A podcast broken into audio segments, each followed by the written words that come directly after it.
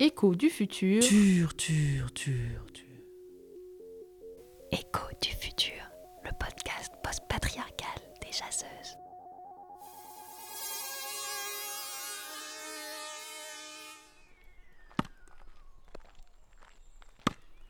On m'appelle le mât. M à chapeau, T. Dans toutes les langues, ça donne des sonorités épatantes. Bah, c'est que je voyage beaucoup. On m'a dit un jour, sur une lunaison, d'abord découvrir, puis comprendre, avant de se voir offrir les conflits et l'intimité de celle qui t'accueille. C'est pas faux. Parfois je reste moins, parfois plus. J'ai mon bâton, ça fait des sons différents selon les sols. Et j'ai ma boussole. La flèche est cassée, mais ce sont les rencontres qui font tout.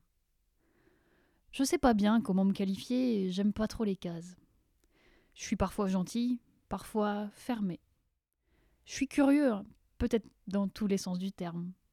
En tout cas, j'aime écouter les histoires, et je me renseigne à fond sur ce que les gens inventent, créent, réparent, détruisent, oublient. C'est d'une richesse. J'égrène mes pensées aussi sur les chemins. Elles tombent parfois dans de belles oreilles ou rejoignent l'humus. Je fais passer les graines et d'autres les regardent pousser.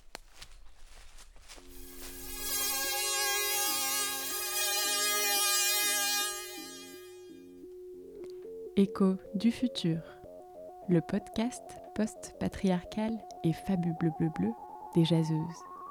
Imaginé et bricolé par Eugénie Bourlet, Caroline Dejoie, Isaline Dupont-Jacquemart, Élise Huchet, Mathilde Leichelet, Claire Salle et Sandrine Samy, avec le soutien de la Générale.